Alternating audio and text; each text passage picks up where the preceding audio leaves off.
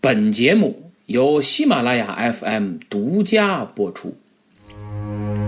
英雄成败任评说，流传千古不辍。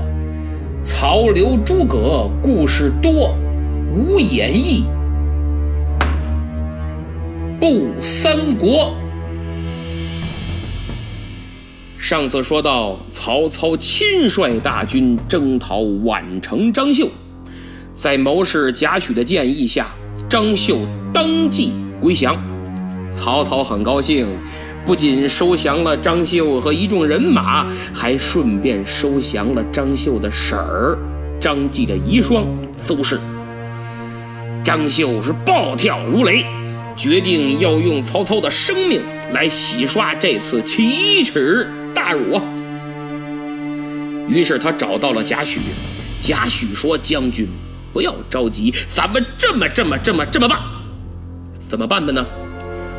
张绣按照贾诩的计策做了三件事儿：第一，继续假装不知道，一切照旧如前，来麻痹曹操，以免打草惊蛇；第二，以有士兵逃跑需要调整布防为由，在曹操大营的四周安排了四个大寨的兵力。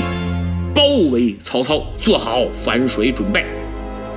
第三，密派手下的心腹，叫胡车儿的，接近曹操警卫营的大将军典韦。鉴于直接干掉典韦的可能性几乎为零，改成伺机偷走他的武器短戟，同时还要把他灌醉，这样典韦的杀伤力就降低了不少啊。曹操也就失去了最后一道，也是最厉害的防线。这三步棋啪啪啪一走，可谓是精心部署、周密安排、天衣无缝。可见贾诩果然够狠、够毒，一出手就是要置曹操于死地呀。前两步棋走得很顺利。曹操正在志得意满之时，毫无察觉，毫不怀疑。话说这一天，张绣认为时机成熟了，收网的时候到了。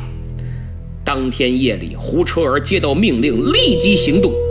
他拉着典韦是又吃又喝，还一顿忽悠啊，把典韦灌得酩酊大醉，然后趁其不备。成功的偷走了短戟，顺利完成了任务。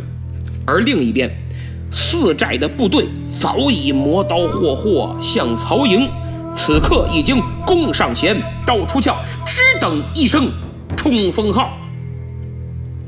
说到这儿，我真的是替曹操着急，刀都架脖子上了，他丝毫没有察觉到啊。如此聪明、如此狡诈的曹操，这是怎么了？可能是张绣的演技太好，也可能是酒色麻痹了他敏感的神经啊！黑夜，夜黑风高，夜是杀人夜；残月，残月如钩啊，钩是离别钩。古龙说：“离别是为了相聚，有时候离别却是永别呀。”袭击开始，曹操忽听营外人声鼎沸，意识到不好，大事不妙，慌忙叫典韦前来护驾。而此刻，典韦已经从酒醉中惊醒，慌忙伸手去取短戟。但是早已不见踪影。俗话说：“手巧不如家事妙。”没有了趁手的兵器，典韦的战斗力是大打折扣。情急之下，他只能手持两把腰刀冲了出去。这时候，叛军已经杀到了辕门，典韦率领十多名亲军死守辕门。他知道。自己多坚持一分钟，就能给曹操创造多一分钟的逃生机会啊！敌众我寡，唯有以死相拼。这不是一场真正意义的战斗，因为没有战鼓喧天，没有助威呐喊。这是一场突如其来的大屠杀呀！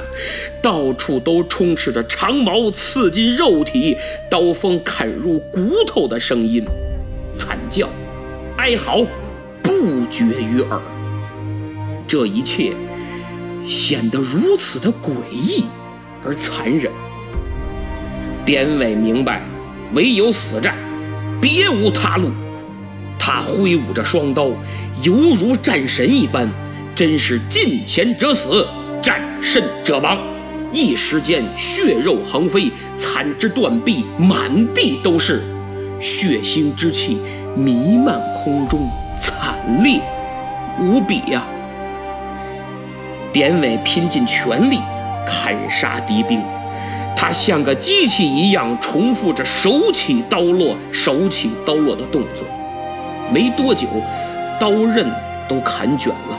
杀人杀的刀都废了，但这时候你不能停啊！典韦只好用刀背砸。他头上无盔，身上无甲，硬是凭着自己的血肉之躯和坚强的意志，带着仅有的亲兵筑起了一道钢铁防线。这道防线还是很起作用的。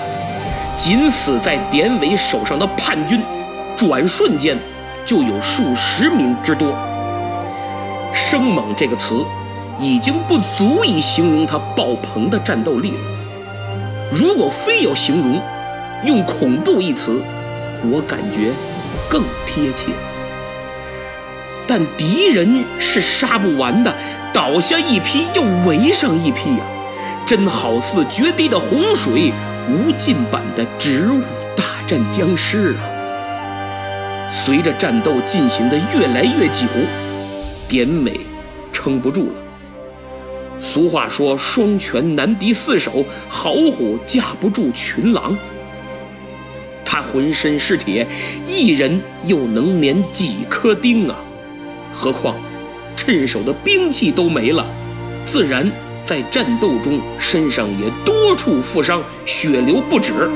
而他打得越狠，杀得越多，血流的就越快。失血过多的他，眼前发黑，浑身发软呀。典韦心里明白，这是要坏呀，十有八九，我要交代在这儿了。哎，也不知道主公您。脱身了没有？不过，除非踏着我的尸体，否则这些王八蛋别想前进半步。我典韦今天就用这条命来报答主公您的知遇之恩了。想到这儿，他抱着必死之心，抖擞精神，拼尽全力，抓起刚刚冲上来的两名叛军兵卒。当成武器是轮转如飞，继续死战，毫无突围撤走之意。见近战不行，叛军决定远攻。没错，就是开弓放箭。只听一声令下，箭矢如雨点般无情地射向了典韦。古来多少名将猛将。死于乱箭穿身，典韦就是其中之一。只见他被射得像刺猬一样，口喷鲜血，双目圆睁，几经挣扎，站立不稳，最后犹如一座大山一般地身亡。当他倒下的那一刻，一定看到了漆黑的天空。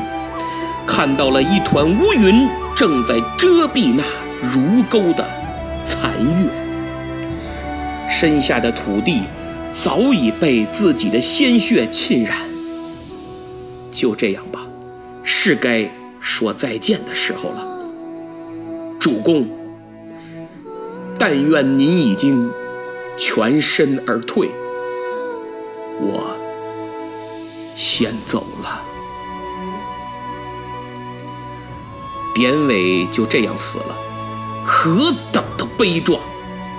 而对他来说，悲壮的死去，也许是对他自己最好的奖赏。然而他虽死，但余威尚存，在场叛军差不多最少有十分钟不敢走上前来，可见典韦这最后的奋战，给他们造成了何等的心理创伤。作为一员忠勇的猛将，他贴身护卫曹操，曾数次救曹操于危难关头，在民间流传的。三国武将排行榜，他还位列前三甲，叫一吕二赵三典韦。可惜，他就这样死在了乱军之中，再也没机会跟随曹公征战沙场了。否则，三国一定会有更多、更精彩的故事。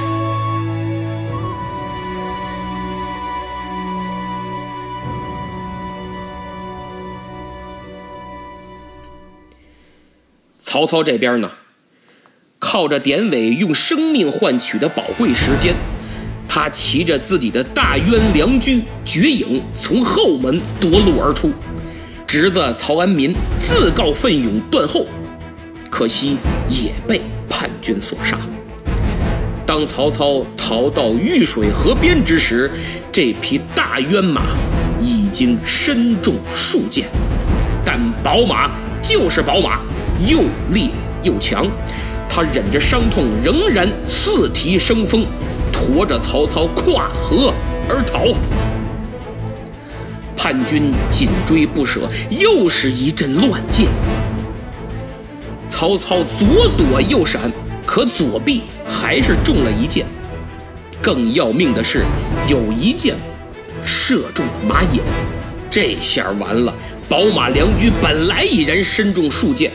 靠一口气强撑着，驮着主人往前跑，这一箭噗就扎他眼睛上了，这匹马再也撑不住了，绝影长嘶一声倒地身亡，完成了他最后的使命。曹操真是心疼啊，但他连悲伤的时间都没有，叛军上来了，情急之下。曹操的长子曹昂急忙把自己的战马让给父亲逃命，而他却转过身来，凭一己之力与叛兵搏斗。曹昂很英雄，以命相搏，最后和典韦一样被叛军杀死。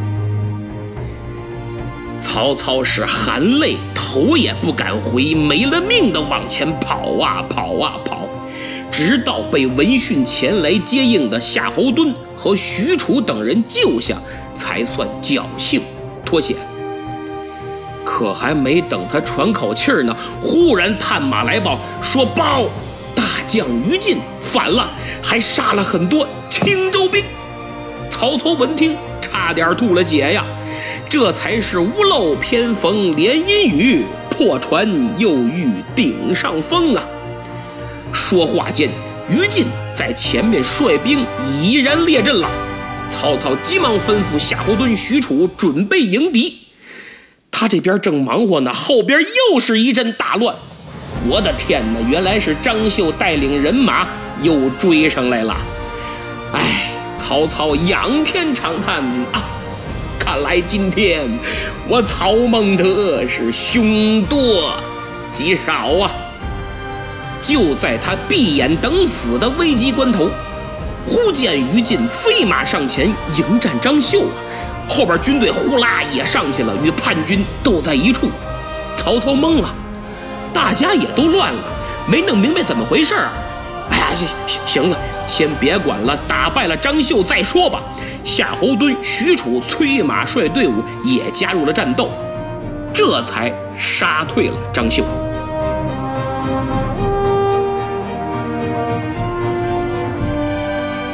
敌军已退，曹操稳住了心神，就把于禁叫到近前，质问道：“于将军，为何造反呢？于禁一听，我我哪里反了？是夏侯惇将军手下的青州兵不去抵抗叛军，反而趁火打劫、烧杀抢掠。我为了整肃军纪，这才杀了一些不听话的乱军叛卒啊！曹操说：“哦，若果真如此，那刚才有人来报你造反，为何不前来解释啊？”于禁说：“主公啊。”叛军当前，退敌势大，争辩事小啊！呵，曹操一听，哎呀，不由得竖起大拇指，夸赞道：“好个于禁，好一个退敌势大，争辩事小！哎，我今天被杀得如此狼狈，而于将军，你能在危难关头？”整顿兵马，任棒任劳，有坚垒不可动之气节，虽古之名将，不可及也。这番话，真是体现出了曹操对于禁的极高评价。自此，于禁在众多名将中脱颖而出，备受曹操的器重。只可惜若干年后。同样是在紧要关头，他却辜负了曹操的期望。可见时间是能改变一切的，这是后话，咱们以后再说。脱离了危险，曹操在玉水河畔举行了隆重的追悼会，他祭奠了长子曹昂，侄子。曹安民和大将典韦，以及那匹忠心护主的宝马良驹绝影，他是放声痛哭，哭得如此伤心，悔恨交加。他后悔自己为了一时的寻欢作乐，头脑一片空白，转而只用下半身思考，放松了警惕，致使。付出了如此惨重的代价，这是多么痛的领悟啊！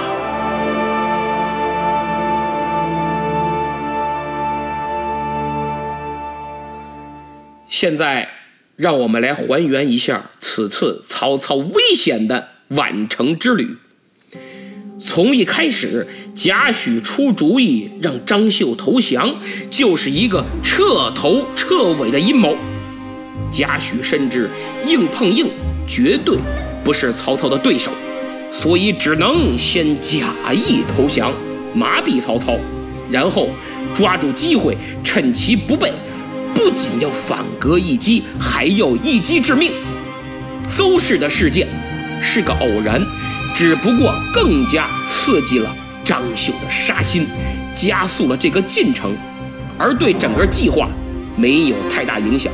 换句话说，即使没有邹氏，张绣也是一样要暗算曹操的。只是邹氏的出现，倒是让平时一贯善于观察、疑心很重的曹操丧失了警觉性，给了张绣可乘之机呀。宛城之战，曹操虽惨败，但对当时北方的整个战局却没有任何影响，对曹操的实力也没有造成实质性的打击。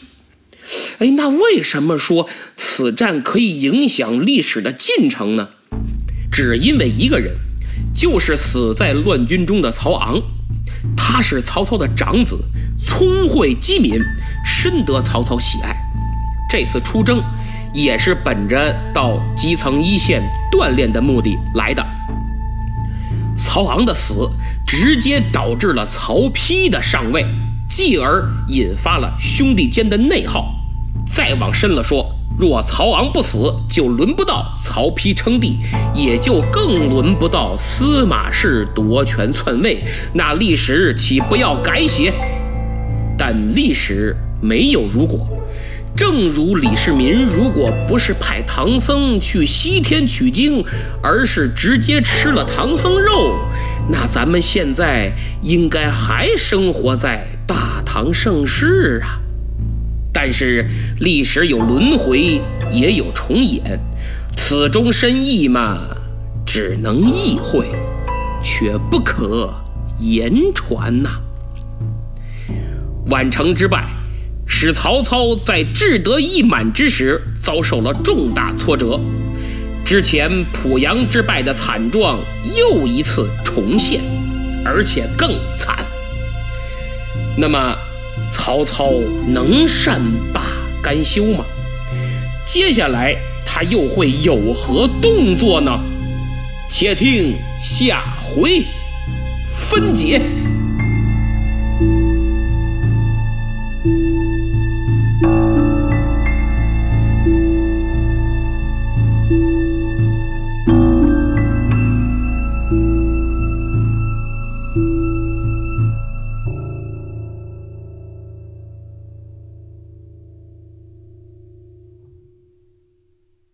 节目听完了，感觉怎么样？